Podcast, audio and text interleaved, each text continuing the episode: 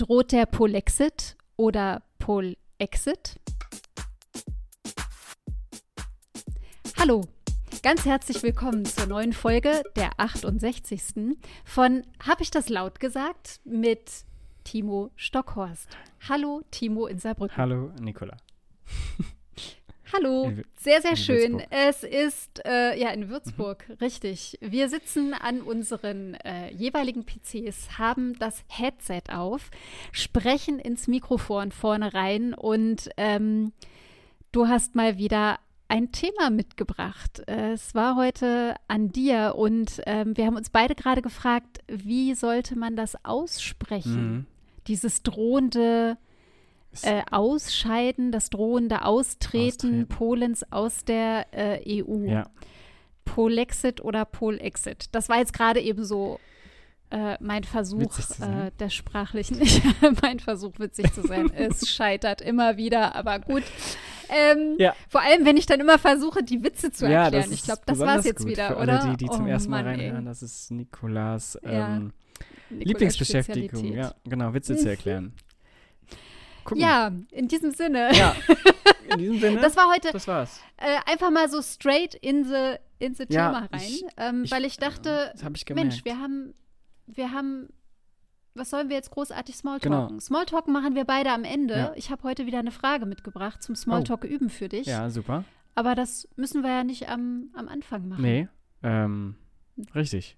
Ich muss mal. Letztes Mal über, über das Wetter gesprochen. Du musst mal an die Tür, oder ja, wie? Es hat gerade geklingelt. Ich muss kurz an die ne? Tür. Können wir kurz auf Pause machen? wir können kurz auf Pause okay, drücken. Geil. Geh mal an die Tür.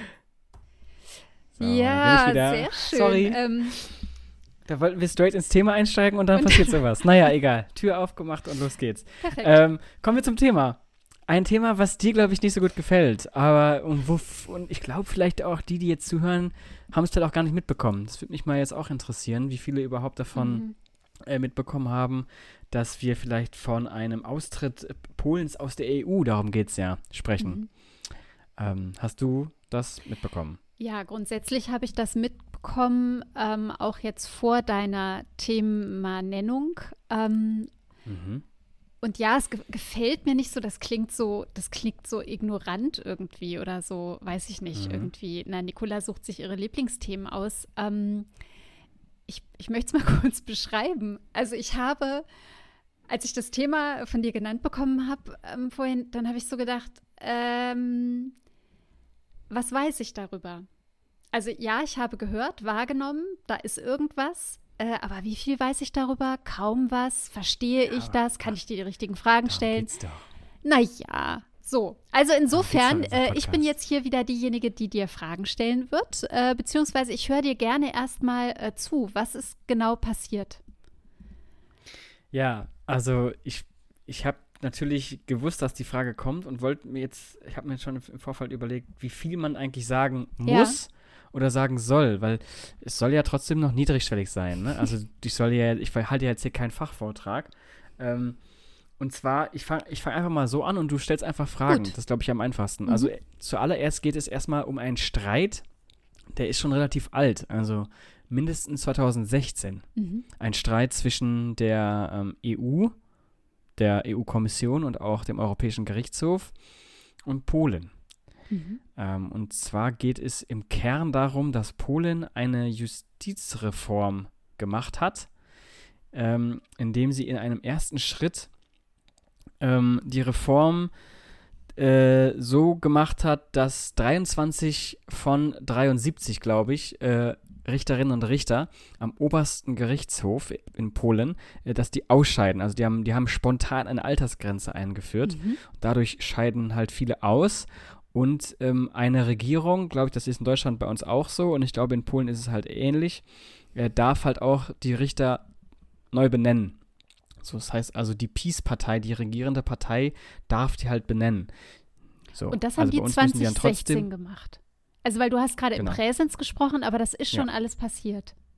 Das ist schon passiert, mhm. aber bei Gerichts- oder bei juristischen Streitereien, die ziehen sich halt lange hin. Mhm. Ne? Ähm, so, und in der Zeit ist halt relativ viel passiert. Es gab, es gab Anklagen, es gab Androhungen, es, es gab ein Hin und Her. Und das, und das Letzte, was jetzt eben passiert ist, ähm, also in diesem, in diesem Verfahren, wir haben ja auch schon relativ oft oder zwei, dreimal über äh, Ungarn gesprochen. Also Polen und Ungarn sind ja so die Problemkinder ähm, in der EU, was das Thema Rechtsstaatlichkeit an, angeht. Ähm, und ähm, im Zuge dessen hat halt äh, die EU-Kommission 2019 versucht, so einen Rechtsstaatsmechanismus einzufügen. Da brauchen wir jetzt im Detail nicht drüber sprechen, was das ist, aber im Grunde geht es halt daran, äh, äh, halt, dass die EU sich irgendein, irgendein Instrument irgendwie gibt, mit dem sie halt eben solche Verstöße wie in Polen auch ahnden kann. Weil sie kann das äh, jetzt nur durch ein sogenanntes Artikel 7-Verfahren, das heißt, sie kann Polen das Recht äh, abzustimmen quasi entziehen, aber das geht halt nur einstimmig. Und da macht halt Ungarn und da machen auch Slowenien und Slowakei halt nicht mit. Äh, abzustimmen wo?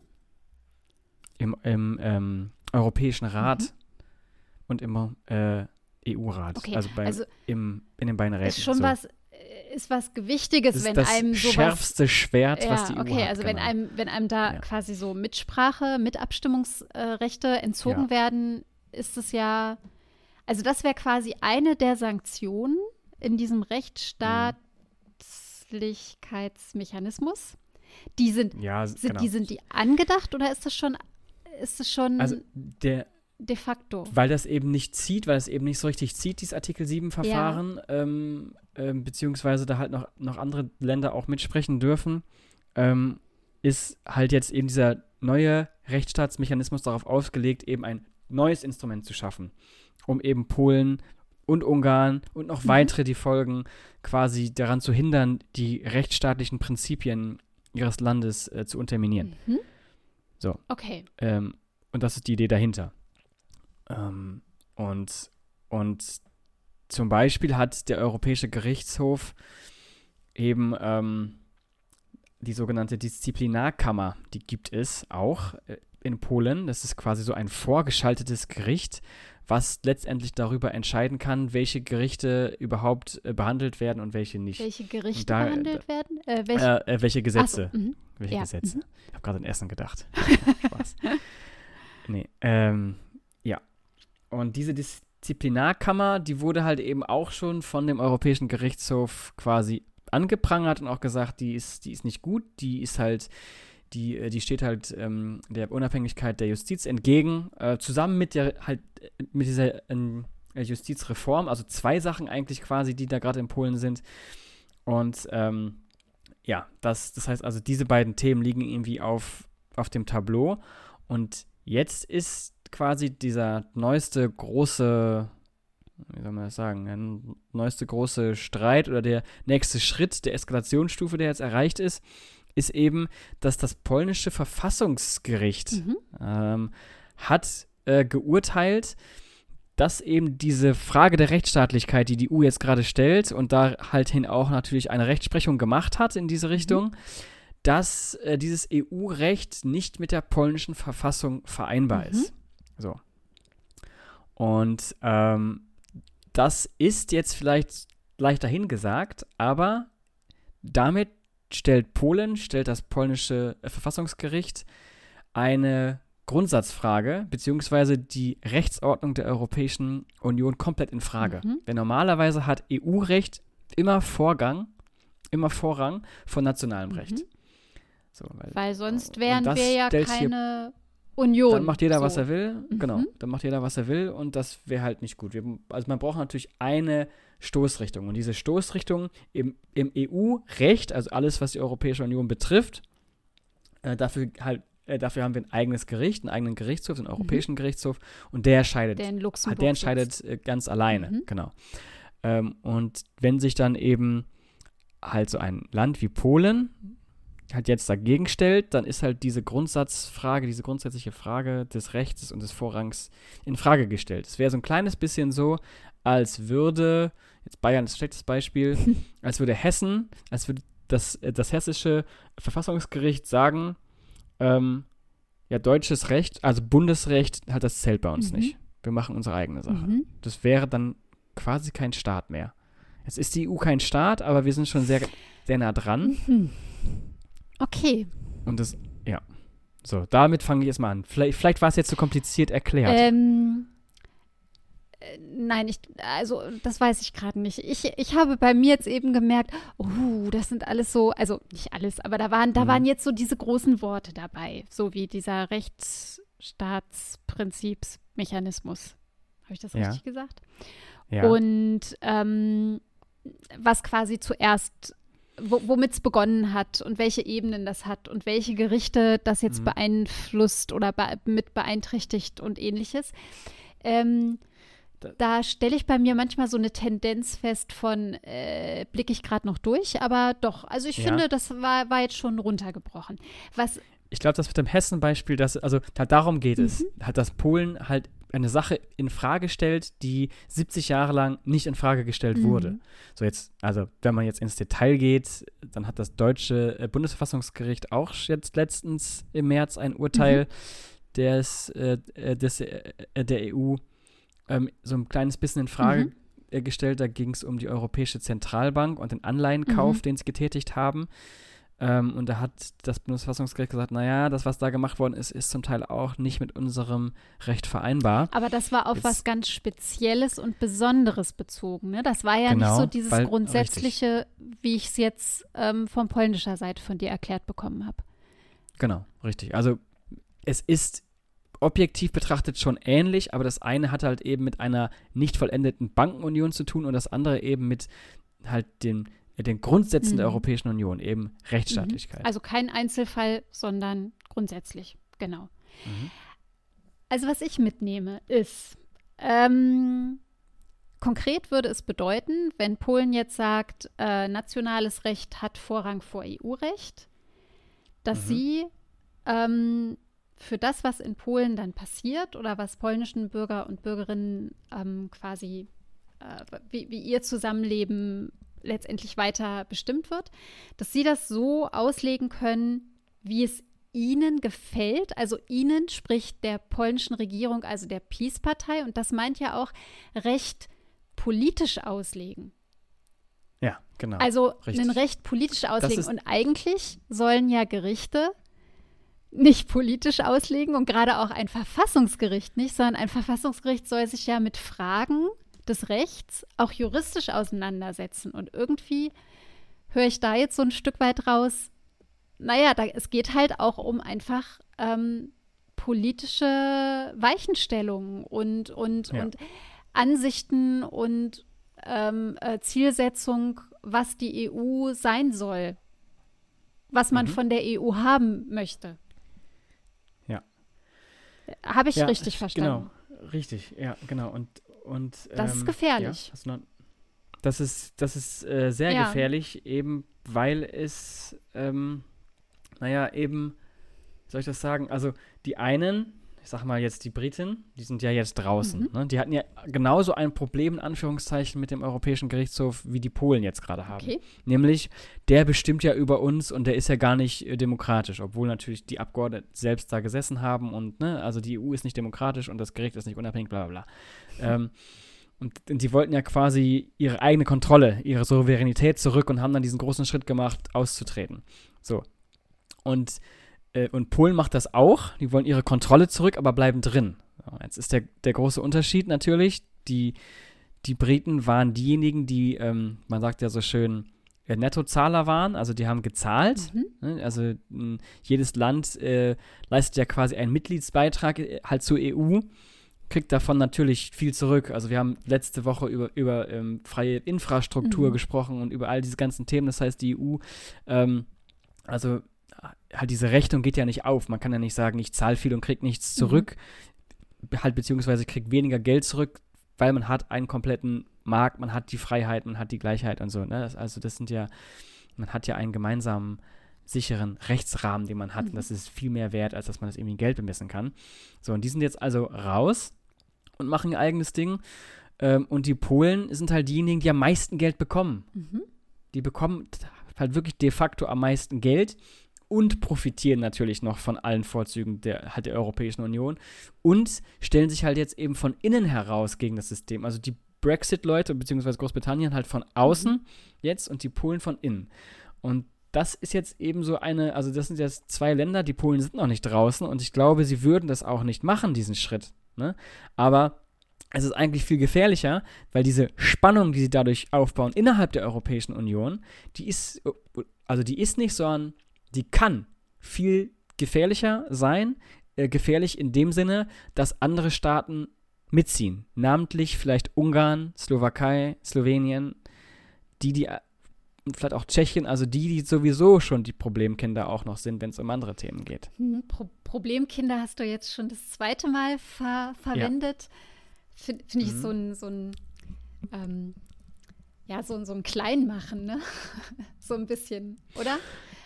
Also ja, also hat, hat sowas, es sind Kinder, weil sie noch relativ neu in der okay. EU sind, aber ja. das sind natürlich souveräne Staaten und ähm, im Verhältnis zu vielleicht zu Deutschland haben sie auch noch nicht so super lange die Euro, äh, die Demokratie. So. Ja, das ist natürlich aber, alles eine Frage ja, der. Ich, also ich wollte es nur darauf hinweisen, dass man damit so ein ja. bisschen wie so auch genau. so. Sie machen viel Scheiße, sagen wir mal so.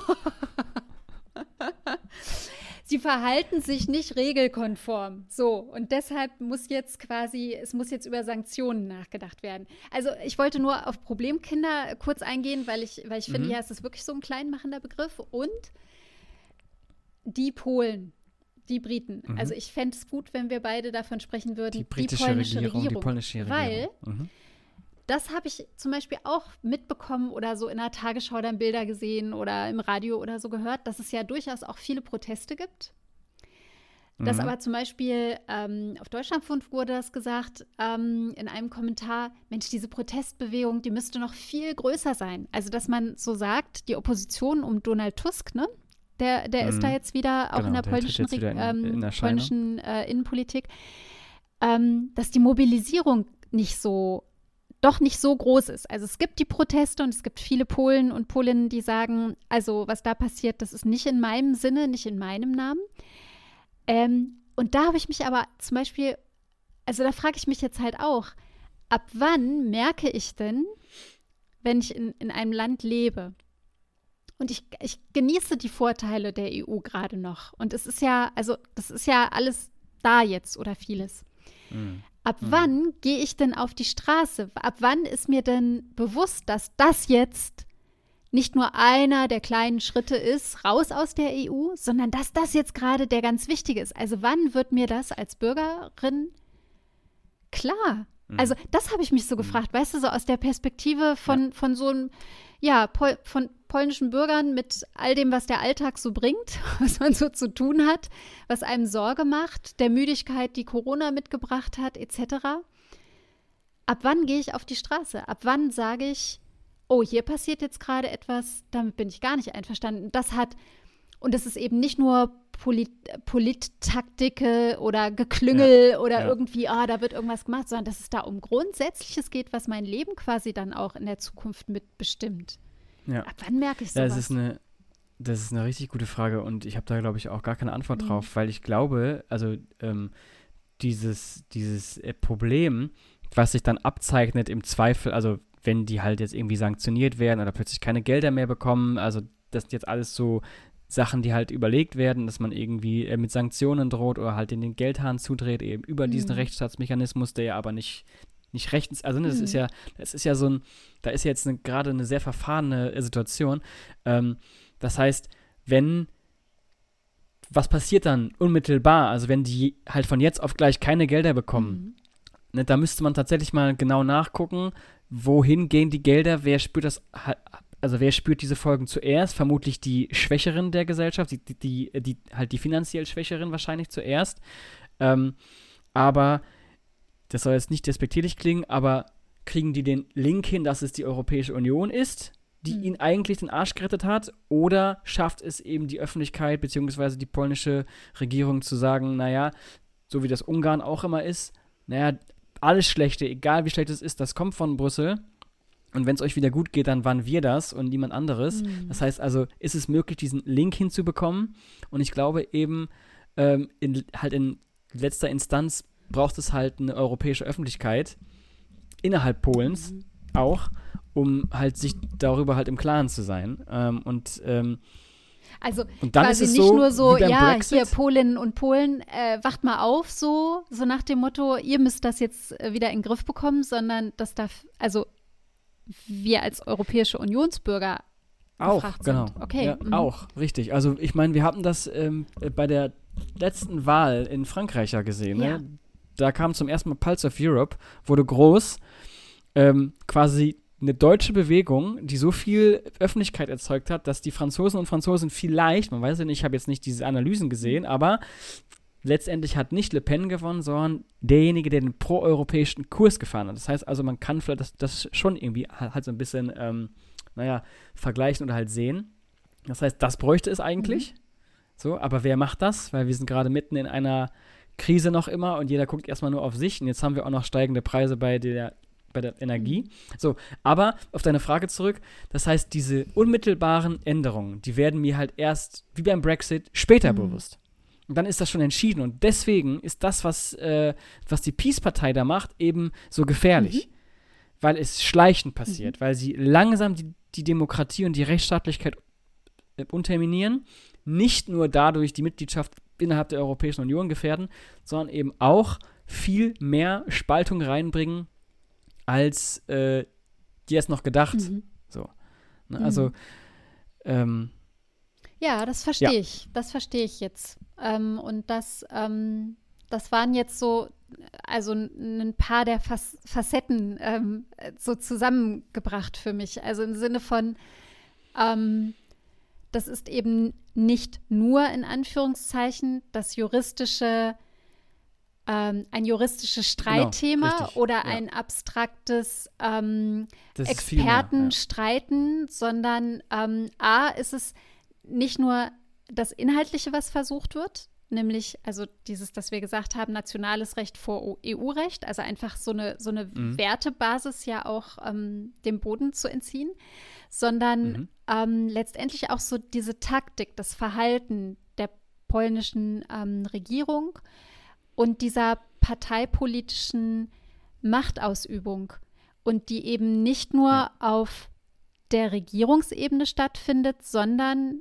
und das habe ich hoffentlich richtig verstanden, indem sie das Justizwesen auch schon vor ein paar Jahren begonnen Genau. haben umzubauen, ist eben Ja. dass ge- die Justiz auch nicht mehr diese unabhängige Instanz im Sinne von, äh, da, es gibt eine Gewaltenteilung, eine klare, sodass Bürgerinnen und Bürger vertrauen können darauf, dass es halt immer wieder auch zu Rückbezügen kommt und dass eben unterschiedliche politische Einstellungen oder Lösungsvorschläge tatsächlich auch abgeklopft werden auf ihre Verfassungstreue zum Beispiel oder Verfassungstauglichkeit. Äh, das Ja. war jetzt bestimmt juristisch nicht korrekt ausgedrückt, das letzte, Ja. aber ähm, Ja. du weißt hoffentlich, was ich meine. Genau. Also da richtig, geht's, ja. da geht's um Da- verschiedenste Dinge. Mit Sprengstoff Genau, da geht's in genau. der Zukunft. Richtig, richtig. Aha, mit, ja, verstehe. mit viel, genau, äh, genau, mit viel Sprengstoff Ja. für die Zukunft. Das ist so Mhm. entscheidend. Also jetzt ist das scheißegal. Aber als äh, 2016 die Abstimmung zum Brexit war, da war das auch noch größtenteils scheißegal. Mhm. Weil die Folgen erst Mhm. jetzt sichtbar sind. Mhm. Und, und das noch nicht mal in voller Härte. Mhm. Ja? Also der Brexit ist ja offiziell erst seit einem Jahr vollzogen, so ungefähr. Mhm. Also nicht halt seit 2016 schon, sondern hat sich ja Ewigkeiten hingezogen. Ähm, und jetzt merken die Menschen das und, und sind halt, äh, ja, die sind, die, die sind extrem festgefahren. Und es gibt irgendwie kein Vor und kein Zurück. So, und das ist halt blöd. Und bei Polen, ich sage das einfach mal auch wieder so, ähm, die sind ja nicht umsonst ähm, ein Land, was am meisten Geld bekommt, ne? weil es halt auch ein strukturschwaches Land ist, was nicht so eine starke Wirtschaft hat, was nicht so eine äh, gute Infrastruktur hat wie andere Länder zum Beispiel. Das heißt also, ähm, würde, würde den Polinnen und Polen, und das sage ich halt wirklich der Bevölkerung, der Geldhahn in Anführungszeichen zugedreht werden, dann sind es halt, wie gerade gesagt, diejenigen, die es halt, halt zuerst spüren, diejenigen, die es halt wirklich am nötigsten haben. So, und jetzt kann man vielleicht darauf hoffen, dass dann in der nächsten Wahl oder bei der übernächsten Wahl die Bevölkerung quasi aufwacht, aber dann sind wir halt schon fünf, sechs, sieben Jahre weiter. Weißt du, Und wann dann da ist schon wieder so Wahlen viel- sind? Ich weiß Mhm. es gerade nicht, habe ich mir auch gerade gewundert, Mhm. aber es, es dürfte jetzt nicht mehr super lange. Weil der Kaczynski ist ja schon ziemlich lange mit der Peace-Partei jetzt auch gerade ja. an der Regierung. Aber vielleicht hat auch er die Möglichkeit, so wie Merkel und die CDU 16 Jahre insgesamt ähm, Klar, kann sein, äh, ja. an, an der Macht zu sein. Ja. Ähm, also ich finde es ja ganz, ganz spannend, weil für mich ist ähm, jetzt zum Beispiel einfach nur so der Blick auf, auf Polen, ja. Mhm. Ähm, also mhm. Polen ist für mich ja halt einfach ein, also es ist ein Nachbarland so mhm. und ich, ähm, ich hatte äh, früher in, in der Schule hatte ich, ähm, das war meine erste Begegnung mit einer Austauschschülerin. Ähm, okay. die ich äh, überhaupt hatte. Das war so in der neunten. Äh, und da kam Eva, Eva aus Polen. Äh, die war aus Poznan, glaube ich, aus po äh, genau. Und auch mit Eva habe ich mich super gut verstanden. Und mit Eva hatte ich auch, äh, habe ich so meine ersten polnischen Wörter gelernt, die ich dann wieder auch vergessen habe. Aber das war, war ganz toll. Also dadurch bin ich überhaupt so in diesen Austausch und all sowas gekommen. Das war Evas Verdienst, wenn man so will. Mhm. Und schöne Grüße. schöne Grüße, genau. Und meine Eltern, das sind ja, ist die vertriebenen Generationen aus ja. den schlesischen Gebieten. Mhm. So, also Polen war auch immer irgendwie halt, ja, da müssten wir mal hinfahren, da müssten wir mal. War auch immer Deutsch, ne? Nee, oh. Na, nee, eben nicht. So haben wir es nicht gesagt, aber wir würden dort gerne mal hinfahren, um. Ja, so, ja, also klar. es gibt diese ja. enge Verbindung und was mhm. mir auch total für Polen im Gedächtnis ist, ist diese Solidarisch-Bewegung. Ich habe das, die 80er, mhm. das sind so Fernsehbilder. Einfach, die sind, die sind total präsent mhm. noch. Und das ja Warum sage ich das jetzt gerade alles? Also ich glaube, weil für mich, ähm, ich war noch nie in Polen, ich würde gerne mal hin. Mhm. Und weil, mhm. weil ich so, so schwierig finde, mir vorzustellen, dass dieses Land nicht mehr mit zur Europäischen Union gehören sollte. Also wa ja. warum? So ist die Frage. Das ist mhm. jetzt gerade, glaube ich, sehr ähm, wieder eine sehr naiv äh, basische Frage, die ich hier so stelle, aber ähm, ja, die ist nee, mir so ein nee, bisschen also jetzt gerade gekommen. Ich habe manchmal so Geistesblitze ja. und manchmal auch eher so gesprächshaftes. Ich erzähle mal von Eva, ne? Nee, super. Erzähl mal von Eva. Vielleicht wolltest du auch äh, darauf hinaus, weil darauf, äh, davon habe ich äh, vorhin gesprochen in Richtung ähm, die Menschen, die es betrifft und wann, äh, wann werden sie wieder rebellieren. Ja, ich glaube, ne? das, so, das beschäftigt mich. Also ab wann genau, wacht ja. man auf? Und, ja. Ja. Ähm, ähm, und genau, also jetzt ist zwar Polen kein Gründungsmitglied der Europäischen Union, aber Warschauer Pakt und, und, und all diese, diese, diese Kooperation, die es ja auch schon sehr lange gibt.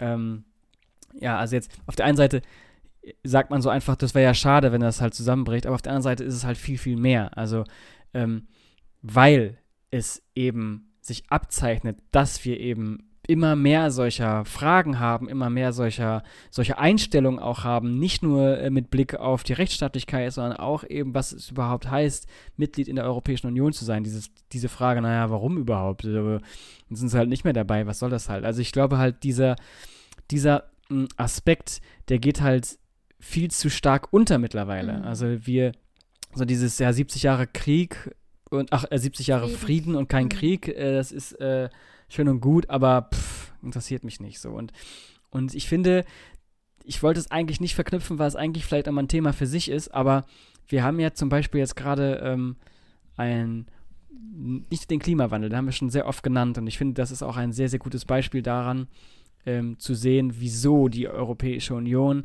und die Länder äh, gemeinschaftlich arbeiten müssen, um eben eine große Herausforderung zu bewältigen. Also der Klimawandel ist ist die eine Sache. Und das andere ist eben daran anknüpfend, du hast es, also wir haben es im Vorgespräch gesagt, ähm, wir zahlen diesen Winter alle sehr, sehr viel für Energie und Strom. Und das liegt, jetzt ist es sehr vereinfacht, aber es liegt zum Teil auch daran, dass wir 27 verschiedene Arten haben, wie wir unseren Strom organisieren. Mhm. Ähm, würde man das Ganze auch, äh, und das war eigentlich die Grundidee der Gründung der Europäischen Union, die, die Hauptträger ähm, von Energie und auch was man daraus herstellen kann, also Waffen und Stahl, also Kohle und Stahl, Energieträger sind das ja, die zu vergemeinschaften. Eben weil man zusammen viel besser arbeiten kann als jeder für sich und auch gegeneinander. So, und, und wir sind mittlerweile so weit weg davon. Jeder macht sein eigenes Ding. Jetzt habe ich, ich glaube, es war gestern oder heute, habe ich beim Deutschlandfunk gehört, äh, der, der, äh, der ähm, spanische Pedro Sanchez sagt, wir müssen das europäisch lösen, es kann nicht sein. Und Merkel sagt, äh, uns geht's doch gut. Hat sie so wörtlich so. nicht gesagt, oder doch? Doch, das war so wörtlich. Nee, äh, nee aber, das war, aber das war halt die mhm. Aussage mhm. ähm, ihrer, ihrer Rede, beziehungsweise ihres, ihres Beitrags dazu. Und daran sieht man mhm. so ein Nein. So, das ist eine, das ist eine Sache, die geht uns alle an. Mhm. So, und da kann man nicht einfach sagen, nee, uns geht's doch gut. Mhm. Weil genau mit dieser Einstellung schafft man es nicht weiterzukommen. Ja. So, das muss ich kurz einmal äh, loslassen. Ja. Aber, also mich, äh, ja, das ist für mich so ein, also es ist zwar ziemlich abstrakt auf der einen Seite, aber halt auch ziemlich real auf der anderen, wenn man halt, ja, sich die Frage halt weiterstellt und immer weiter spinnt, was jetzt eigentlich los ist mhm. da. Mhm. So, das nervt mich. Mhm. Ja, kann ich nachvollziehen und da würden mir jetzt noch bei dir klingelt es gerade andauernd übrigens. Ja, sorry, ähm, die Arbeit ruft. ähm, also da könnte man ja jetzt noch weitermachen mit, warum wird wieder über Mauer und Grenze an mhm. der Außengrenze der EU gedacht, dieses nicht einheitliche mhm. Reagieren auf ähm, Flucht und Asyl etc. pp, wollte ich schon sagen, aber das wird diesen großen mhm. Themen nicht gerecht. Mhm. Ja, ich ähm, danke äh, dafür.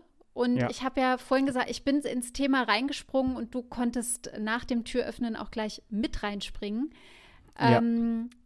Danke dafür. Und jetzt jetzt machen wir noch den Smalltalk. Den angeleiteten ja, Smalltalk, denn ich habe endlich ähm, nach zwei Wochen wieder meinen Zettel gefunden ah, mit ja, den äh, Fragen äh, aus einem Fragebogen, wo es halt darum geht, wir müssen alle nach Corona, das war so ein bisschen der Aufhänger, müssen wir Smalltalk wieder erlernen, weil wir so lange in den eigenen vier ja. Wänden isoliert gesessen, gesessen haben. Und du hast irgendwann mal gesagt, ja, du kannst Smalltalk halt auch nicht Kann so. das nicht. Na, aber gesagt, nee, wir, wir üben das ja. jetzt einfach mal mit einer Startfrage mhm. und dann so im lockeren Gespräch, was du doch kannst, auch mal über solche ja. Fragen. Ich habe dir schon ein paar davon gestellt und ich hoffe, ich frage jetzt nicht wieder eine, die wir schon mal hatten. Mir geht es da also so wie dir und deinen Entweder-Oder-Fragen. Okay. Ähm, ich würde ganz gerne ähm, dich fragen, welcher Gegenstand in deinem Besitz, der objektiv fast nichts oder wirklich gar nichts wert ist, also so materiell, ja, welcher Gegenstand ist dir persönlich unendlich wertvoll? Also, vielleicht äh, fangen wir mal so an. Du kannst mir solche großen Fragen nicht einfach so spontan das ist stellen. Smalltalk, doch, spontan. Ja, aber das kann doch, Na, das ist doch nicht Smalltalk, doch, oder? Das, das kann, das mal, kann so das, Smalltalk. Zum Beispiel, dass du mir jetzt sagst, Timo, dass du mir auf, sagst, ja, boah, das ist ja, gerade ja. aber echt schwer.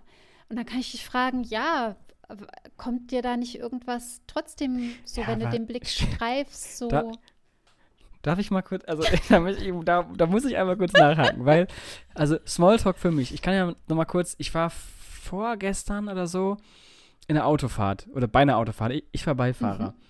Ähm, und es war eine Fahrt, die hat 40 Minuten gedauert. Mhm.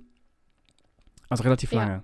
Und ich habe, hab, glaube ich, vier Sachen gesagt. Vier Sätze. Und mein so Gegenüber, ungefähr. Ja, mhm. höchstens, mhm. genau. Und mein Gegenüber halt auch nicht mehr. Okay.